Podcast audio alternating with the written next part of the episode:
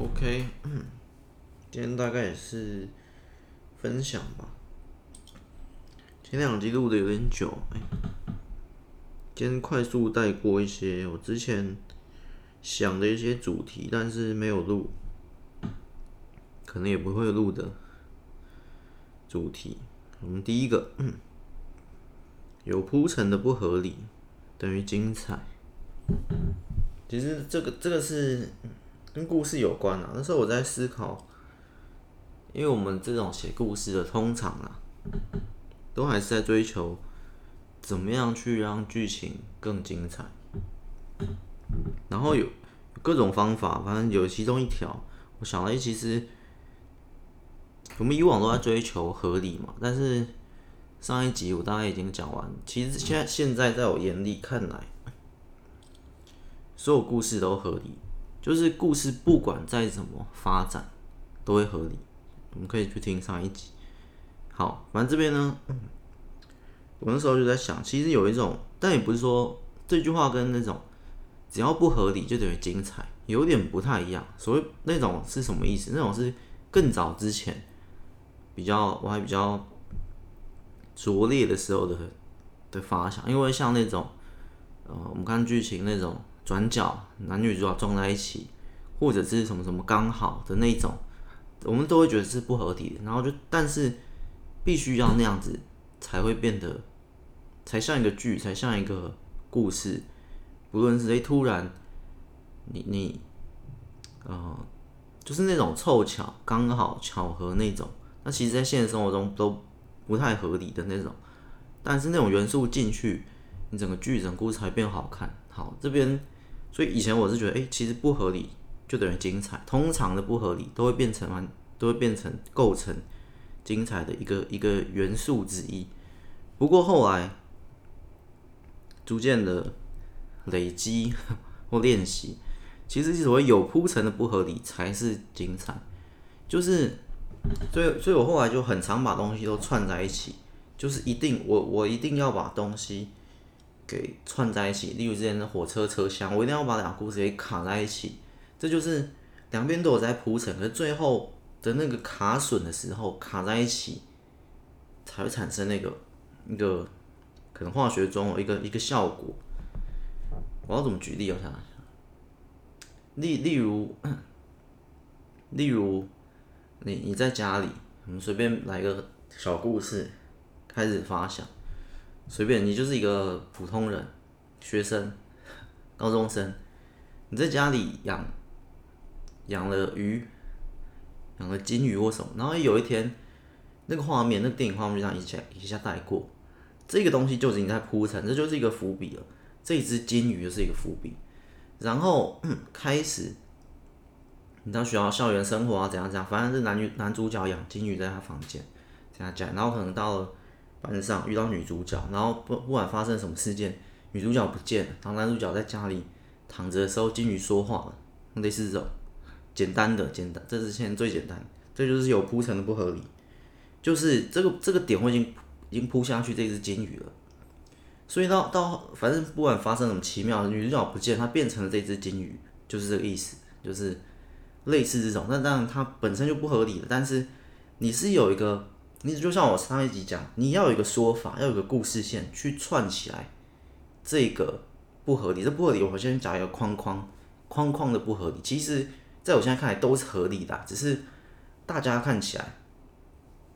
都还是不合理的这种。可是它是有一个东西在里面，有一个说法，像上一集讲那个火山里面，呃，火山里面喷出一只一只的恐龙，它是有个原因，它是有什么？然后你就要在前面，重点是这个东西你在前面，这个最关键是这个东西在前面是有做所谓铺陈、所谓伏笔、所谓彩蛋都好，就是在前面已经有一个东西在卡。这就是，这就是这个意思。不过呢，其实也不容易。你要这样做的话，你在前面第一幕电影拍的时候，拍到那个场景的时候，其实那个金鱼拍起来就是刻意带过，它就是为了之后。可是你如果写剧本，你这边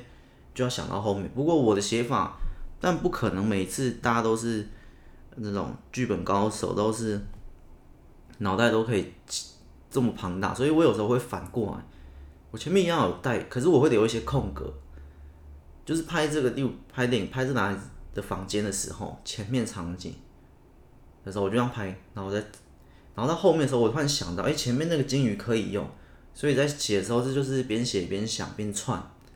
然后全部就串在一起。或者说我写到后面，哎，这女主角不见，那她怎么不见？就之前我我那个之前有录。什么系列啊？故事学校还是什么那种系列？我就说要往往前想，往后写。你知道这边卡住的时候，你不要直接硬写，你先想一下前面有什么东西可以用。所以这时候我不是一开始在第一幕我就想好后面女主角会变金鱼，所以先刻意拍这个。我有时候补拍，电影都是前前后后。所以我在写，我在到后面这个剧情点的时候，女主角不见，我这边就是要写她不见。那怎么不见？你要怎么合理？她是被外星人抓走，她怎样啊？刚前面有一只金鱼，那个景我们可以用，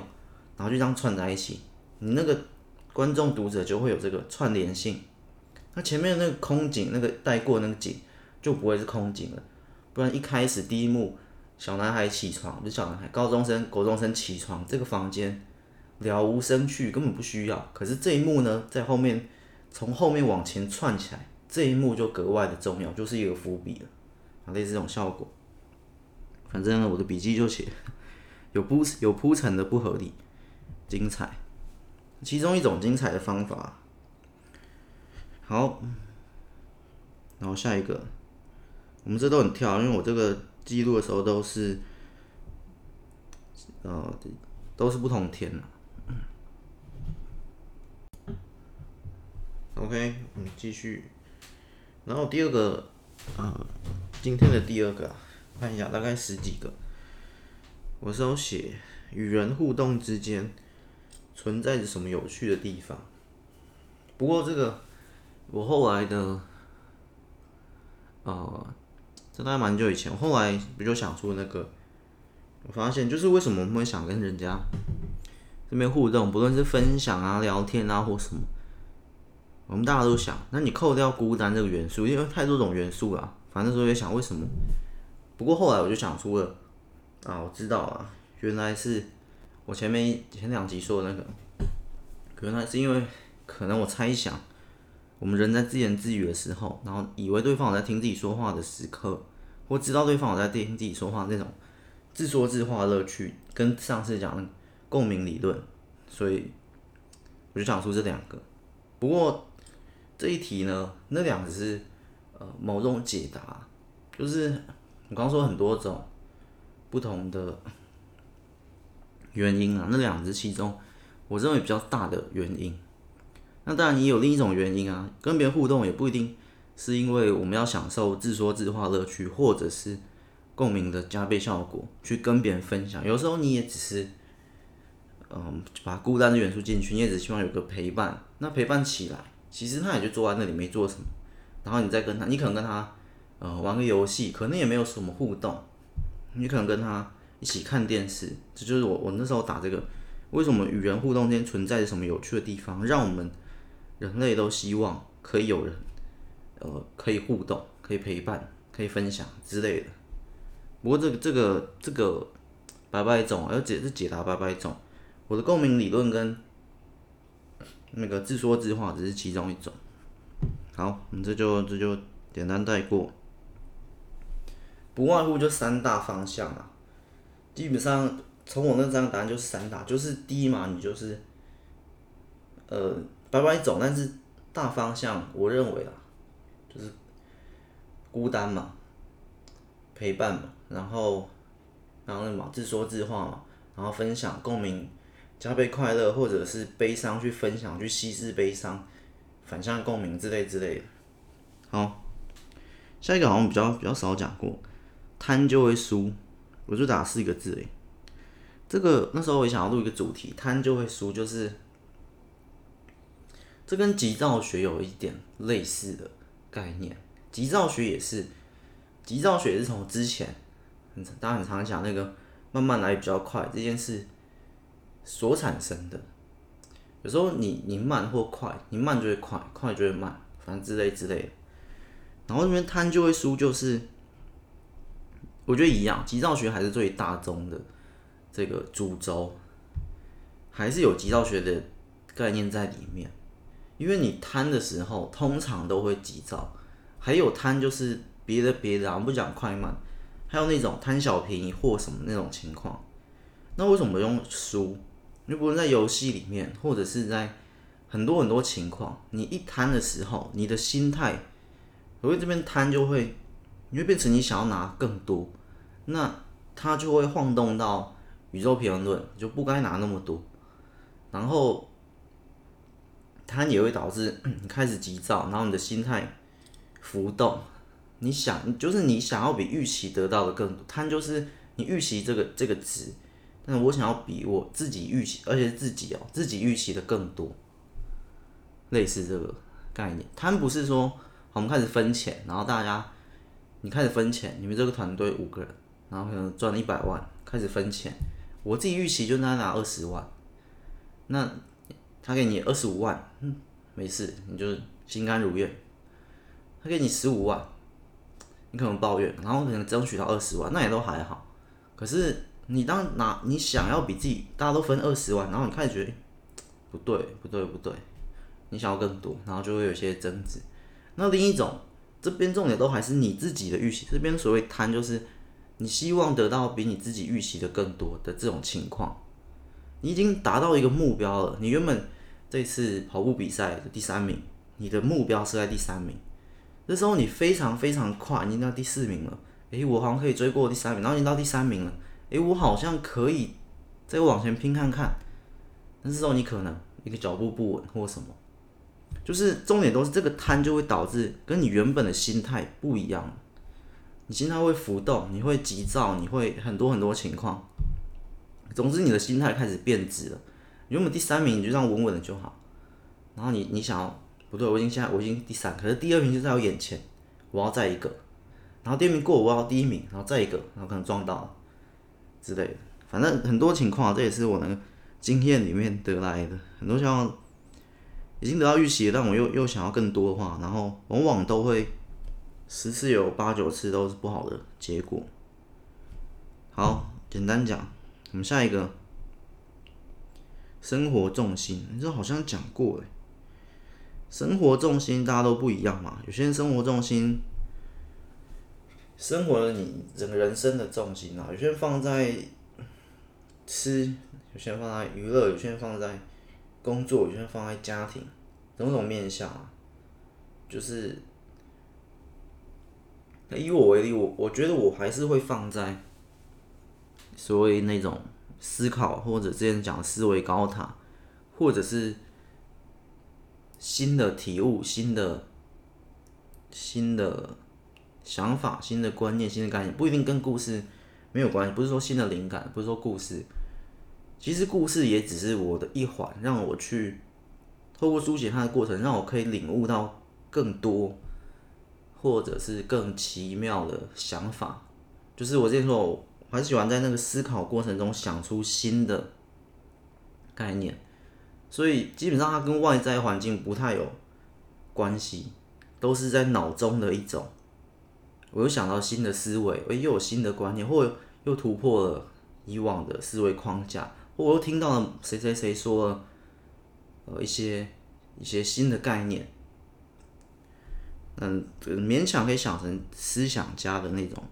追求，但是也不是想要去跟人分享太多，还是就只是我从思考里面得到了那些乐趣，大概就这样。不过生活重心，那我们撇开那个啦，可能还是我还是放在故事上，但是我也是透过故事去达到我要的，我又思考出新的一些概念，从思考中得到的乐趣。当然，大家生活重心不一样，但是普遍社会还是把生活重心会放在你的、你的金钱、你的生活、你的家庭这些。可是现在我觉得，大家这个生活重心不是这么。所以我刚说那四五个、六七个，它是百百种、千千种。生活中你可以放在偏灵性的，你可以放在家庭，你可以放在家庭里面的其中一环，家庭的生活品质，你甚至可以放在家庭里面的房子装潢，或者家庭里面的小孩教育，就是它是上千万种，生活重心不是就单一。我说的工作，然后有些放在生活，有些放在家庭，有些放在旅游，没有那么简单。你甚至可以放在单一，就是哎、他喜欢养盆栽，喜欢养室内的的盆栽，就这么小，不是这么小，就是这么单一特定的一个。然后他的生活重心是放在宠物里面的某种，嗯，波斯猫什么特定特定的。就是我觉得你可是那种兴趣有点算，但是又不太像，不是兴趣。兴趣有时候不是生活重心，就是诶、这个这个老先生他兴趣是打高尔夫，可是那只是他兴，他生活重心还是放在他的事业上面。就是我就不太跟兴趣呃直接等于。好，下一个我就比较 讲好多次还没录，以前的你比较强。这其实原本会放在思考系列，这其实蛮难思考的。这是因为这个为什么放在思考系列？因为我要用一个，我也在想为什么我会有这个想法。这个想法是从经验而来，从各种经验来看，我都觉得我以我我自己的经验，跟从我我今天就从故事的发想那边来，我觉得以前的我比较强，包括。最近在录《英灵殿》的那个、那个，想一下，前前六胎、前六章，反正那个《英灵殿》这个故事的想法，或已经那六胎的剧情，都是以前的我想的。嗯，比较近期的，大家可以从想一下，我们这边有讲过的，呃，十万颗太阳，你看那个就是比较近期的。那你单论这两个十万颗太阳跟英灵殿，我个人认为英灵殿比较强，不过这强也很主观呐，也没有所谓绝对啊，反正你其实故事就像菜，菜总可以比这个水煎包跟这个蛋饼，我觉得蛋饼比较强，没有没有人这样比，就是你知道，只是我们需要把它。呃，量化就有点像是世俗化，就是哦，直接做比较，哎、这比较贵，这比较便宜，比较贵的不一定比较强嘛，就是所以强跟贵跟那些其实类似，只是先用这样一个概念来简单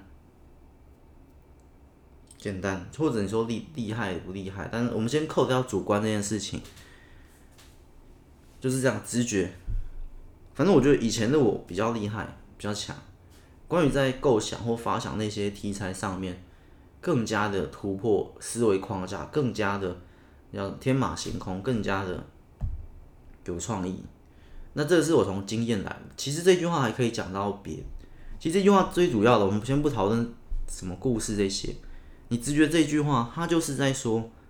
它就是在违反那个那个道理，就是呃，例如一个运动员，或者例如任何各种各种行业。我们都会越来越厉害，我们都会成长。二十五岁的你跟十五岁的你，二十岁的你跟十岁的你，二十岁的你心境更稳重，心态更健全，然后能力更强，就是通常就是能力啦，我们能力会越来越好，赚的越来越多等等等。不过这个点就是在讲，这个观念就是在讲，不，以前的你比较强，这样很难讲。不过我们今天也是稍微带过。我想一下，他他是要用去用去感觉的，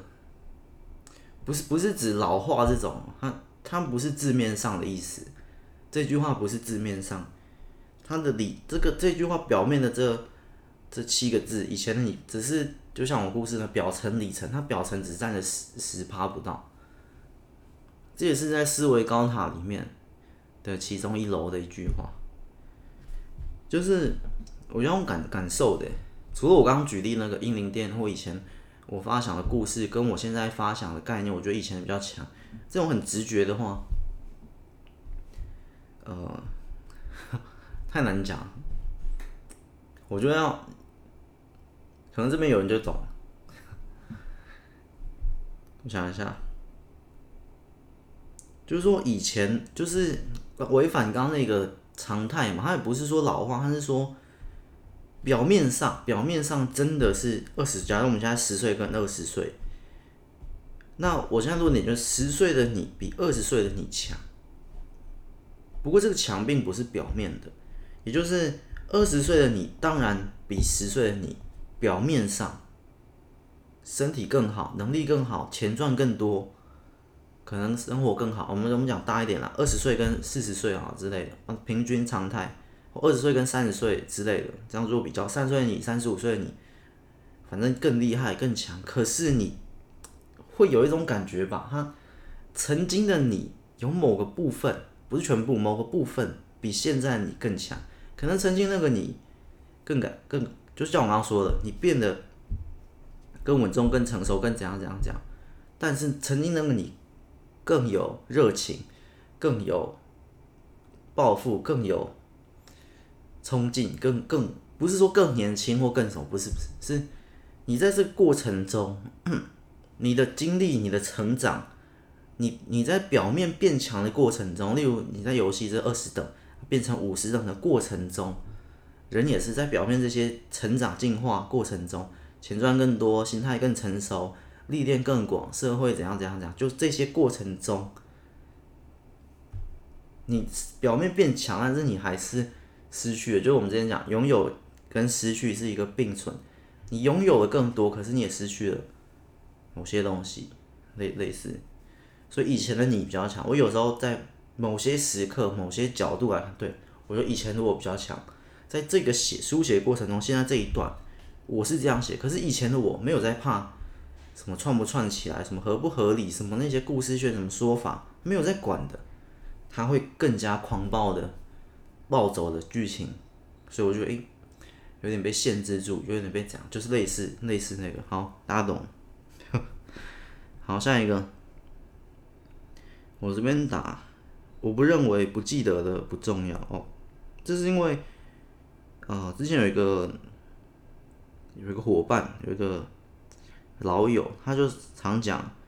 不记得的就不重要。不过那个论点是，如果这件事情或或很多事情，它足够印象深刻，到刻在你脑子里，那那你就会记得嘛。但今天这件事情，嘿，你突然忘掉某些某些事情，就是因为它不够印象深刻，所以它根本不重要之类之类，反正那种概念。那不过我这边我我认为不是啊，就是不记得的东西，你现在可能忘掉某些东西，当然你印象很深刻，你是一辈子忘不了嘛。可是印象深刻跟重不重要好像是两件事情，就是你可能一个小孩，他小时候被被被高尔夫球打到了头，被他同班同学，他印象很深刻。小学四年级同班同学某天带了高尔夫球来打他的头一次，不小心打到之类，他一直印象很深刻。可这件事情在他人生中重要吗？不重要。类似这个，所以我不认为不记得的不重要。有些事情我们忽然忘了，我们短暂忘了，可是那个忘的东西却是非常重要。好，这个东西很简单。然后下一个三十三，我这边打三十三。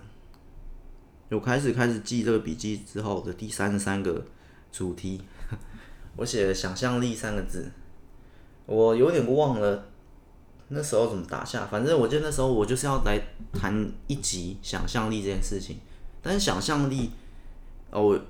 一点印象啊，就是他可以谈到，他可能也是思考系列哦，他可以，他可能可能这一集想象力这三个字这一集，它的等级相当于我们在做第一百集跟第两百集的时候的那种，就是很重很硬的那种自由意志、自由情绪那种。很纵观整个人类的这种，因为想象力，嗯，我不知道有没有这种说法，但是你如果宇宙源头是意识，不是大家常常最最主流的这个，算是勉强公认的这种说法，人类时间什么都是有意识展开的。当宇宙的一开始没有意识，可是意识一诞生，时间诞生，宇宙诞生，怎样怎样怎样，那我觉得想象力可能就是。跟意识有点，啊、有点相同等级。我们放在人类身上哈，其实我也不太确定动物有没有想象力这件事情。反正想象力是生命，我不管什么什么生命，就是有想象力这件事情。我们我们先看人类哈，人类里面想象力是至关重要。除了逻逻辑、智商那些那些思考能力，我觉得想象力是最神秘奇妙的。就是为什么我们会有想象力这东西？想象力这东西它会怎么来？它跟记忆力什么力不太一样。你有记忆力，你有排列力，那些电脑有，那些你机器人可能都有。有记忆力嘛？你存存档案进去嘛？你有推理能力嘛？可是想象力就是很神秘的。甚至梦可能也是想象力那样子去去排列。反正那我那时候就想要谈一集想象力，不过呢，我现在也忘了要怎么要怎么去讲，因为它太广，这个这个这这个主题太广。不过我们先简单带过，以后如果有想法，可能还是会录，可能还是会录。好，下一个我就有点忘了，三十四，假装好人，看不懂。看不懂我就，哎、看不懂我们先跳过，等下大家看得懂了，提再提醒我，好不好？也没办法提醒我。好，我们先讲下，呃，三五我也看不懂，超前进度，这两看不懂。三十六我就看得懂，娱乐的压力，这一集好像也是我听来的，不是自己想的一个一个说法。娱乐的压力就是，呃，想一下，例如 Podcast 或 YouTube 嘛。你有这叫什么订阅或追踪或或或关注这些频道，那假设五个五个，OK，刚刚讲到哪忘了？刚冷气开太冷，休息一下。我想一想，好像哦，娱乐的压力啦，我想起来，就例如你订了呃五五六个 YouTube 啊或 Podcast 这种频道，可是。或你追剧，或你看动画或什么，反正他每一周都会更新几个嘛。那这娱乐压力就是连娱乐都形成了压力，什么意思？就是今天，例如 YouTube 打开订阅频道内容，哎，今天有五部片更新了，五部片里面啊，这三部片我要看，那三部片你加起来仔细加那时间，这部二十分钟、十五分钟，这个可能二十三分钟、四十几分钟，可是你你，呃。总之呢，类似这样，你就你看三部片，你就点开来，我像我就点分页点开来，然后到了明天，可今天我不会看完嘛，有时间有吃饭怎么怎么才看，或 Podcast 这礼拜又更新了好好多集，你听不完，你看不完这些，你想看你想听这些，可是你没有时间，就跟追剧那些一样，诶，这部片又出这部片，诶，我要看我要看这个我要看这个，一直更新一直出，你根本听不完，你想，而且你都筛选过哦。你不是什么都乱看哦，你是好这部片哦，我觉得可以看，这部片好，这部片好，诶，这个 podcast 可以听，之类之类，这就娱乐压力，大家应该 都很有共鸣。在这个时代，这个现在这个这时代，这次的时代定义大概是五到十年，在这个五到十年，五年内也可以啦，在这种大家都会可能会这样，有这种连娱乐都形成压力，所以后导致后来。那就干脆不要了，不要。我们之前有录过一集，其实是这些东西会形成一种呃惯性，因为这种东西打开来就免费，你就会养成一种习惯，不论是不劳而获还是什么。总之，娱乐压力就是这样。不过我们不不那么偏激的吧，全部删掉。我觉得就是。你不用把它听完，就是你就是为什么我们要把它听完？今天 Podcast 好，你你定了五个，像我的我可能定了十几个，每一周例如都有五五个更新，那 Podcast 平均一集大概一小时，我们这样抓，所以这一周有五个小时的内容，我是想听的，有空我就会听，然后每一周稳定更新的五个五小时。但是我我我吃饭的时间或我搭车或扫地或什么什么这种时间加起来，假设就是三个小时，所以每一周呢，我有五个小时里面，我这样挑着听，我就听三个小时嘛，就是讲五有五个东西要听，我就听三个，那剩下两个就累积到下一周，又会五个出来就变七个嘛，七个我再听三个，我就会不断这样累积下去，我不会管这个我没听完，所以没听完就没有关系，类似这样，例如你 YouTube 打开，今天更新了几个，好，今天更新了三个，那我点开一个，明天哎、又跑出了几个，哎、这可是这个我昨天想看没看完，或追剧。又出来了好多好多，那就你就按在待看清单，就是之后要看的，你就这样一直累积累积累积，累积到后面呢，这是一个好方式。为什么？到后面当你明天要选择的时候，你的选择权变多了。你后天要选，你下礼拜要选的时候，你你一直待播清单在累积嘛，那你选择权变多。例如你下一个月的这一同一天要听的时候，你已经累积一百多个影片要看。然后你再仔细看，你就会把一些删掉，因为你没那么想看。那这时候精华中的精华就出现了。我我觉得这个是好方法，推荐这样。那可能到下一半，你明明你今天可能想看的三三部剧，然后他们都更新一集，也就有三集，可是你今天只有只有一点时间，只能看一集，另外两个你就没看，他就搁在那里。等到下个月的时候，哎，你发现哎，有好多片其实都已经出完了。然后我要看，可是你看一集两集，嗯，不好看，丢掉。你的选择权变多，你的筛选能力更强，你可以看到更精华。你这时间利用，我觉得更好。这就是解决这个娱乐压力。其实娱乐根本没有压力，也不应该有压力。好，再往下，刚才假装好人，我还是没想到什么是假装好人。超前进度，好像那时候我想一下，三十五是超前进度。三十四假装好人，好像是我我我会定那种排程表、行程表，这个月要写哪一本，下个月要写哪一本。超前进度好像就是我好像很白话，就是呃你要走的比你行程排的更前面，好像就是一个废话。但我忘记我好像是要讲它的好处啊、坏处啊怎样怎样。然后超前进度，反正呢就字面上。不过刚那个假装好人呢，假装好人是，我如果我也不太可能会去讲正义魔人或正义什么的那种，我忘了，我忘了假装好人这一集在讲什么。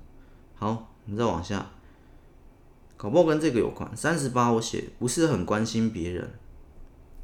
不是很关心别人，而且我用个框框，嗯。往我们跳三十九，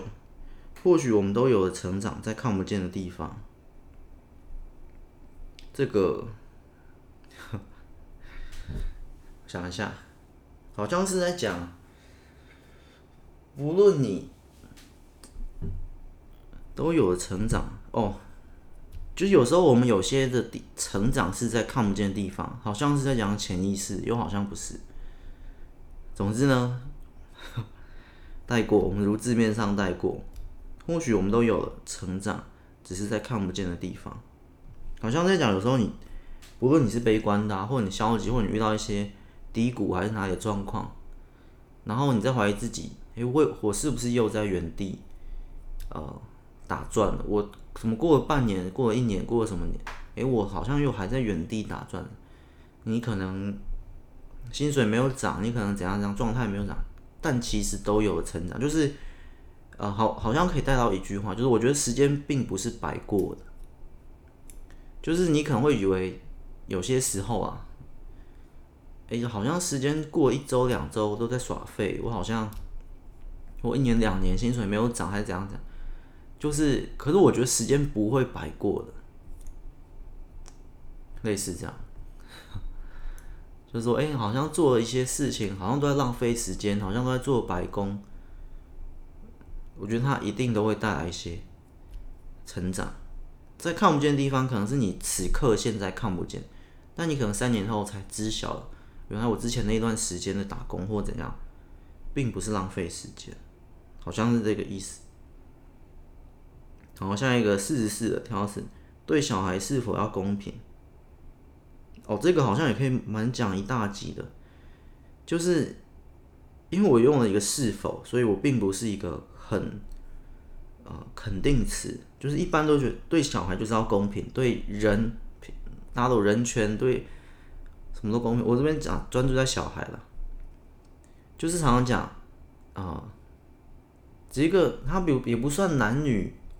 平权，甚至叫小孩平权，搞不好这个想法，就是哥哥不一定要让弟弟，姐姐不一定要怎样，就是没有所谓。原本这个是要从这里地方切入，因为大家都在提倡这种嘛，男女平权或小孩平权，就是我们对你这两个姐妹。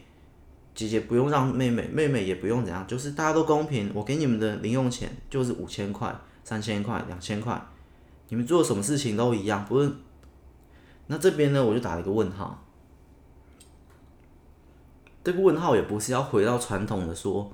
哎，你这个哥哥要照顾妹妹，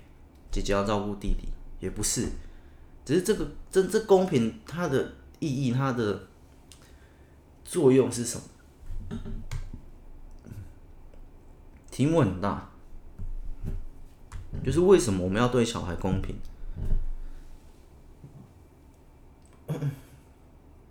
这你甚至可以这个，呃，除了年纪的问题啊，除了年纪，刚刚那只是其中一环。当今天两个超过同年或双胞胎，反正这小孩我们先不排什么兄弟姐妹，我记得这跟年纪没有关系，就是单论对这两个小孩。是否要公平？举例这个，呃，姐姐跟弟弟，我觉得是不需要的。我记得我那时候的想法有点久了。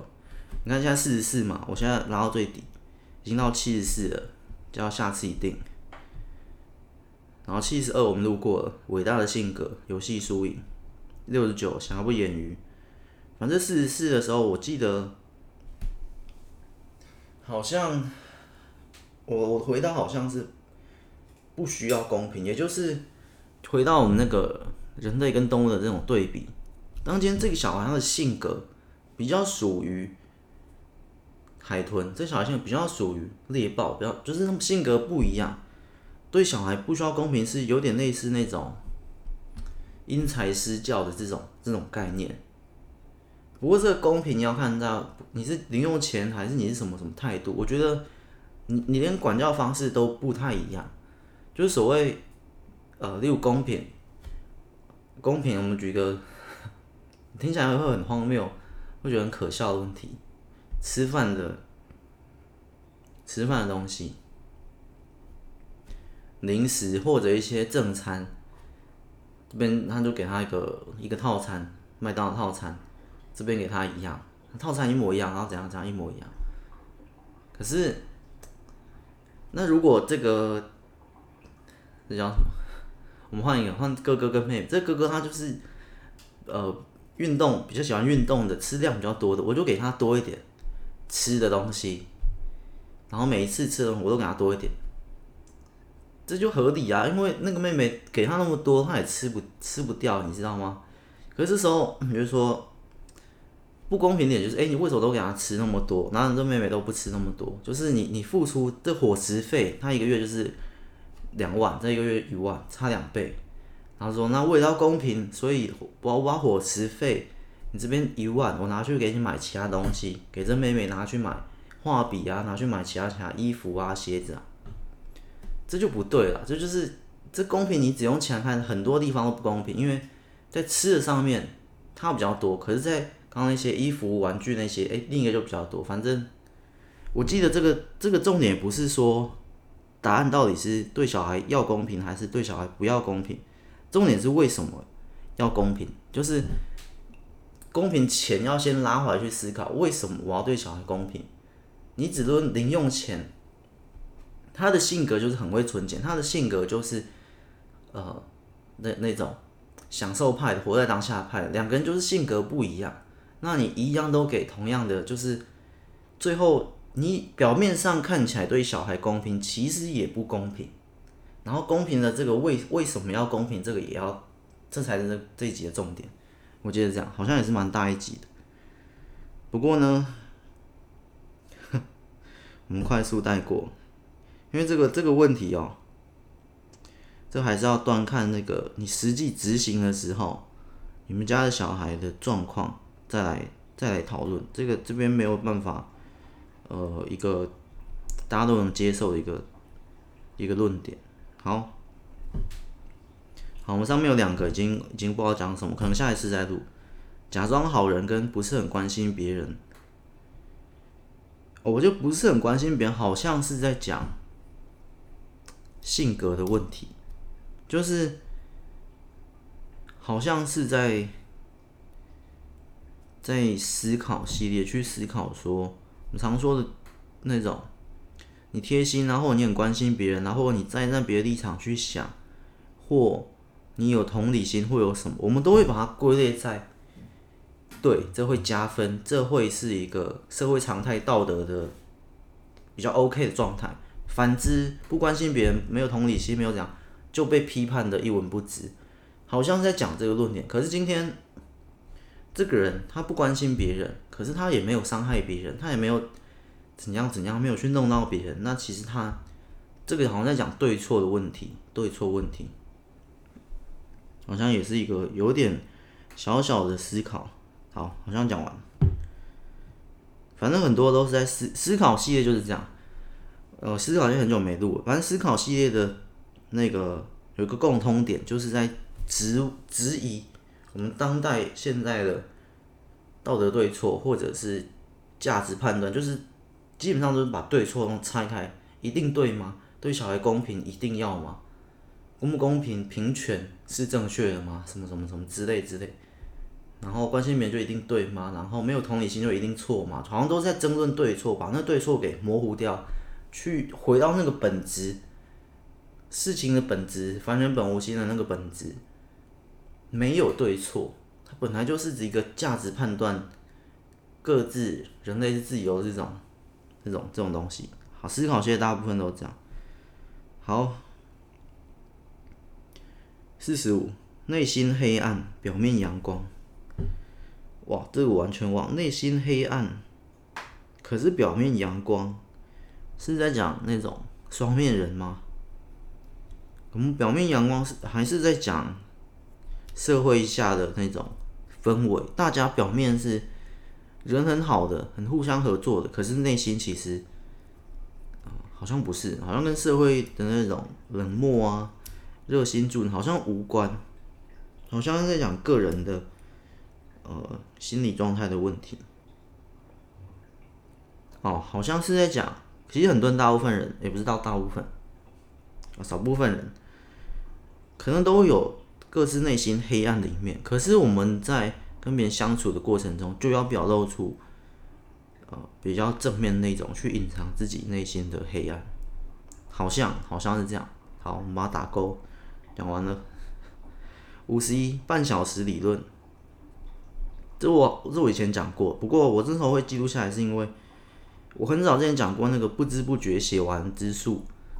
就是我我那时候在在写，然后现在假设我看最近的，它是一万字，一零二七六，那不知不觉就是好，我先写到五百，一零二七六嘛，我先写到一零五零零字数，那。然后呢，我写到五百之后，哎，我又去，我就不知不觉又写到一千，反正，但这边半小时是说，其实会有一个，就是不是你要做，不一定是写故事，还有很多事情。当你跨过那个半小时，你可能半小时前你很不想做这件事情，可是你当你跨过第一个半小时后，就会有点那种什么动摩擦力、静摩擦，开始执行之后，哎，我我觉得我现在可能。没有很想写，可能有点累，想休息或者，等到写半小时之后，第一个半小时可能比较难熬一点，摩擦力过了之后，哎，到第三十分钟没有那么准了，反正就一段时间后，开始，你就会进入那个状态，可用可以用在很多地方。总之呢，反正就是那个起头的问题啦，起头一过了。一定时间一过了，开始之后就会进入到比较好的状况。好，我不知道为什么这时候拉出来，好像是要再重讲一次还是什么？哦，惯性问题六十一，类似惯性问题好像不太一样，但是惯性问题好像是在讲坏习惯、好习惯的那种，好像很老套的是那说那种。你现在的问题、现在的状况，或者一些力不从心、心不从力，还是怎样怎样那种小低谷啊，或者是怎样讲，可能都是一些惯性问题。所以开始走一个戒断路线，可能不听 Podcast，可能不看影片，可能怎样怎样这些，开始拔掉一个一个，开始拔掉你生活中的习惯。其实很多东西都是惯性的问题，包括好习惯或坏习惯，包括你要进入那个状态，其实有时候根本不存在所谓低谷，所谓状态不好，心灵脆弱、憔悴，或这个人心灵很强，好像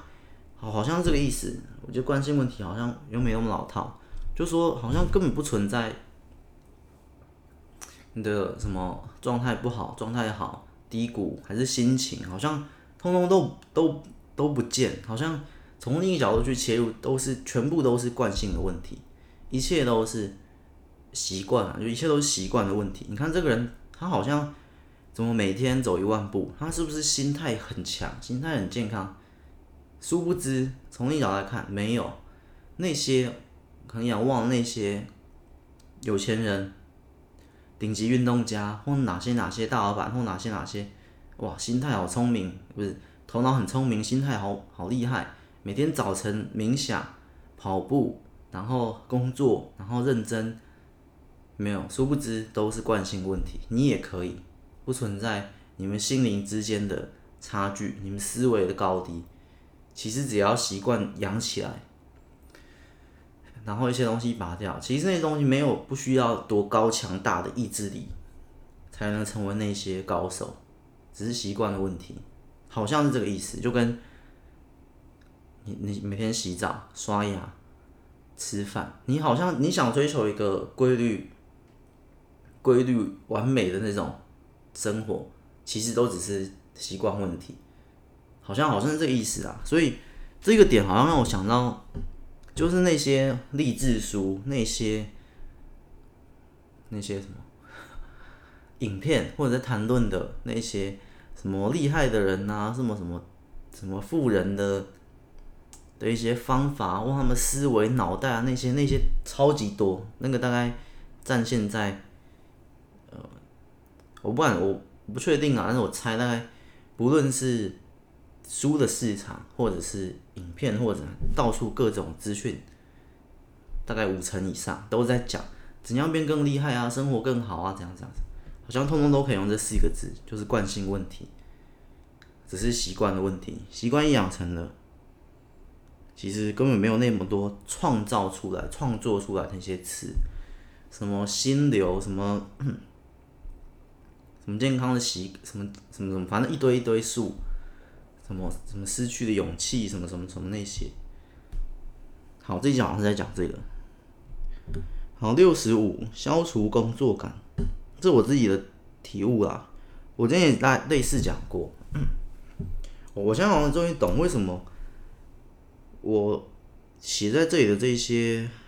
主题我没有去录了，原来是因为他们我有讲过类似的东西，那我讲过类似的东西，我就不太会想要再去录专门一集，因为已经讲过类似的。消除工作感觉是，我先说，当你。把工作这个词拿掉的时刻，你生活其实一切都是生活，但是为什么要分为上班、下班、工作、放松、旅游？如果一切都都只是用生活这个词来讲，或或活着或生命或什么，你不去这样区分的话，他就是我之前说嘛，我觉得我写过这些也不是什么我的工作什么录这些，他就只是。因为我不喜欢“工作”两个字啊，所以我之前就说，就只是我在做一件事情，而这件事情是可能我每天都会做的，就跟睡觉，就跟睡觉、看电视、吃饭，然后写故事，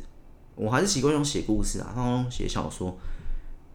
写故事，然后录音，录这个反正本有心或者，我觉得他他，你你工作。啊，今天讲完的定义就是因为做这件事情有赚钱，你做事情，然后这件事情有赚钱就变工作。那你做家事没有赚，他就变做家事。我觉得都通的东西都是做事情，都是生活的一部分，所以我就把这个词拿掉，或者概念拿掉，你就你知道吗？我觉得啊，会消除一点，除了消除工作感，你会消除一点疲惫感。你会不会觉得，哎、我现在要做一件事情，然后我是在工作，为什么？因为他这要赚钱，我现在要帮忙去采买什么，我要帮忙卖什么东西，我要帮忙怎样讲？哦，我的工作来了。然后那词，我我自己比较比较反感一点，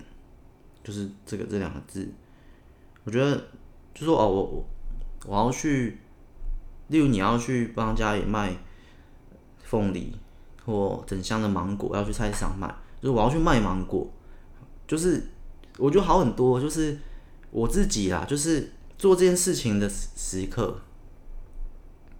我觉得哎、我不是我要去工作，我要去菜市场工作，我要去，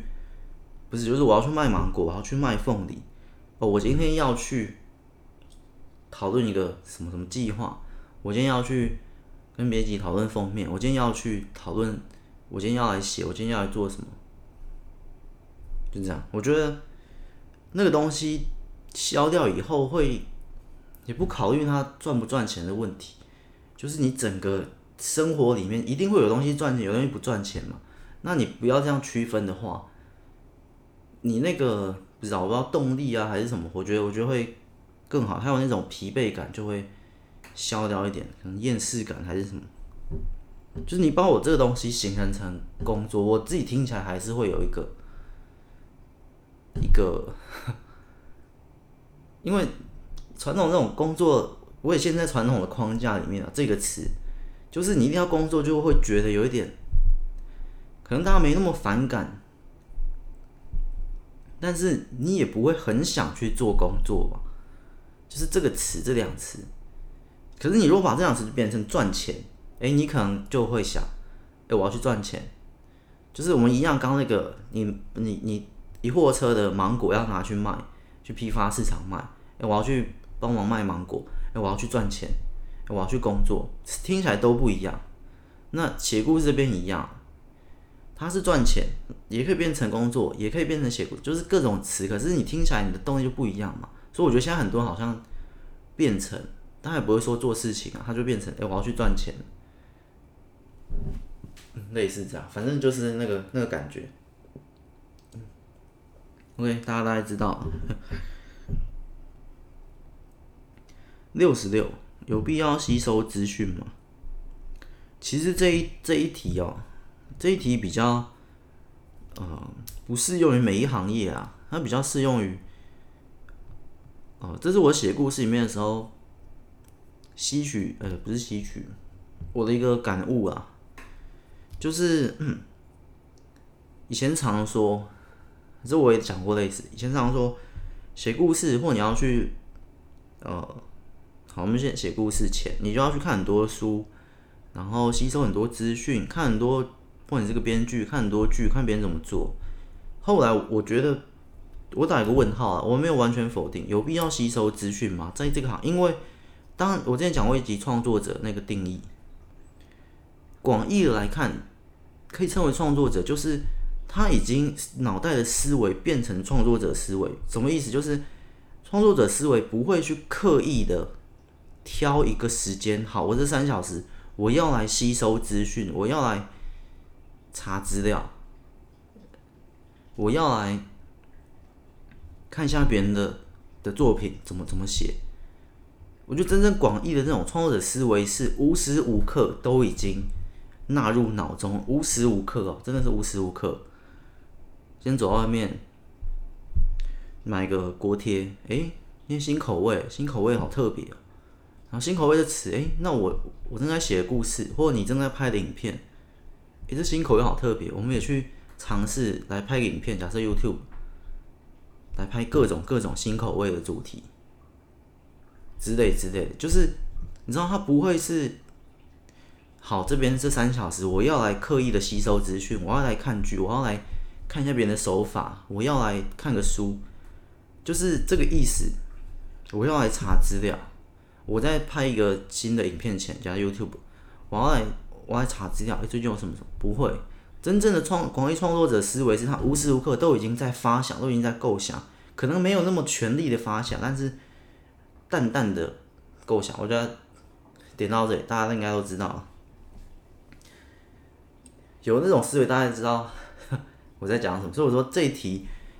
只可能只适用于我们这边。那你是其他的，你是食品开发的，你是怎么可能就要去吸收一些其他的资讯，营养学还是什么什么？但是我说这里创作类型的不太，你知道吗？就是，但这也很模糊吧。我们也是无时无刻都都在，呃，都在吸收资讯，所以不是不算是刻意那种。所以是，而且还有另一点，我知道了，还有另一个就是，有时候其实不是你吸收资讯不够，而是你内化消化的时间不够，就是。假设分三种：吸收资讯、思考，然后创作。有时候不是前面第一关那个不够，其实你脑中已经很多很多的素材，不是需要去取材什么，而是中间这一段，你你吸收、你消化、消化、你消化、内化、思考自己。我今天你今天去了一趟呃采草莓的旅行，从这一趟里面你得到了什么灵感？你发现了什么？或你刚刚发现新口味，原来草莓现在有做做一堆新口味。你这里面的思考开始消化，这个一样。你看两个两个创作者，一个他他还有他还要他觉得不够，我今天去采草没什么灵感，好，我明天再去一趟。另一个不是，另一个他的明天就在思考，他昨天他在写心得，我昨天的感想，我体悟出了什么，我发现了什么，他在消化采草莓之旅，他发现哦，原来。草莓虽然有不同口味，可是还是原味最好吃。那为什么？为什么原味会最好吃？他开始在思考，而那些新口味是不是只是表面的那些？那关键还是在草莓本身的。所以原味这样，他反而想出一些他自己的东西。于是他拍一部影片，让他创作过程中运用这个概念包装进去。他一样找了什么什么东西，然后开始各种调味，各种新口味。他最后归纳出还是原味好吃。他的灵感就从这趟。草莓之旅来导致他拍的这部片，所以我我我的意思是这样：如果你消化够、思思考够，那个才是真正可以让你成为创作灵感或发想那些主题。那另一个，他隔天又去了一趟，然后去一趟也是发现，哎，怎么这家的的西瓜有各种新口味？你知道，他你不断的去，他他去了七天，都在去收集灵感、吸收资讯。他都没有内化、消化、思考的话，那你吸收进来的就只吃进来，都没有益处。就是意思有必要吸收资讯是这个意思，不是说不完，不是说，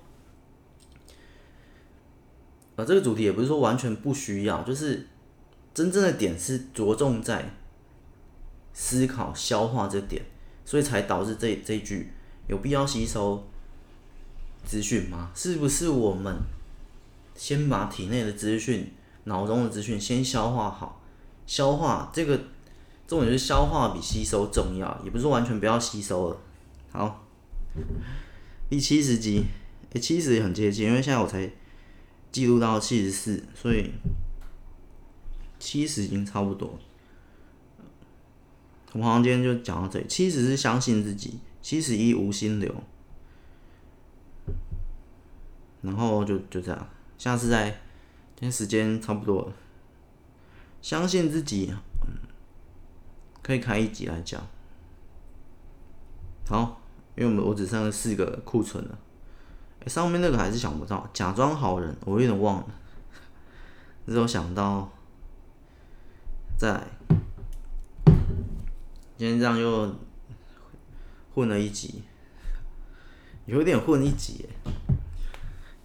我没有想过会会这样录一集啊，通常都是刚那边挑一个，然后进来录一整集。我今天比较快速带过，因为我觉得那些其实共同点啊，就是因为为什么我们刚刚相信自己或无心流，我会想录，因为之前比较少讲类似的东西。那刚刚前面讲都是之前有提过类似的东西，半小时理论或极道学里面那个，刚刚那叫什么？因为记忆力不是太好，我我想录一集，看要怎么提升记忆力。其实记忆力在除了想象力，我觉得记忆力是在呃创作者或这种写故事里面，或者是编剧或什么非常关键的一个技能。记忆力越好越强。你知道记忆力好，就是我刚刚前面讲的，你要把东西串在一起嘛。所以，当你这个导演或拍一个电影的时候，你记忆力，你这个人的记忆力非常强，你可以记住刚刚第一幕，原来那个房间里面有个鲸鱼。所以我这边你写到这边，或者你编剧写到这边，或者写故事，我要去串前面，把前面那些空景看似无用的东西变成彩蛋，不是我先写一个伏笔，后面揭开哦，很长时间是相反操作，就是。所以你可能会，你可能会觉得，哎、欸，这这个作者怎么厉害？不是我，我说其他，这漫画家怎么这么厉害？这，哇，他原来这边就已经想到伏，这第一集就已经有伏笔了吗？原来他第一集就已经想到这边，他写，呃，就第九十六话，这个漫画，不是，有时候我觉得啦，我猜啦，可能也是跟我用类似的手法，就是想到这个时候去往前拉，哦，第一话有那个，把那变伏笔，他在第一集的时候没有这样想到。我也是，就是，所以我这个这个跟记忆力很有关。你要先记住你前面书写，假设我现在写到四万字，好，没有那么夸张，可以记到四万字每一颗字，但是我记住前面四万字的很多细节片段，而且很多那些不重要的东西，然后去拉，因为你如果重要剧情，那当然一定记得住嘛。记忆力最关键用在的地方就是不重要的小细节。我想要四万字，英灵。战斗英灵，假设还没写到战斗英灵开始要打到天界去了。战斗英灵，那战斗英灵怎么样？哦，前面有个东西可以用，前面结合他在人间的那个游戏里面的刺客的坦克。好，我战斗英灵也类似那样模拟去做一个呃呼应，有一点呼应。我这里面的军队也分为五五五个职业，有坦克，有刺客英灵，有坦克英灵，有法师英灵。有射手英灵，这样去分军队，这样子去呼应，但你这个记忆力就要很够，所以，好不好？反正 最近记忆力不是很好，不过听说记忆力最关键的，好像是睡觉，吃什么东西好像还好，好像是关键是睡觉，好吧？我们也祝大家可以多睡一点，多睡一点。OK，大家吃好睡好，我们下一集再见，拜拜。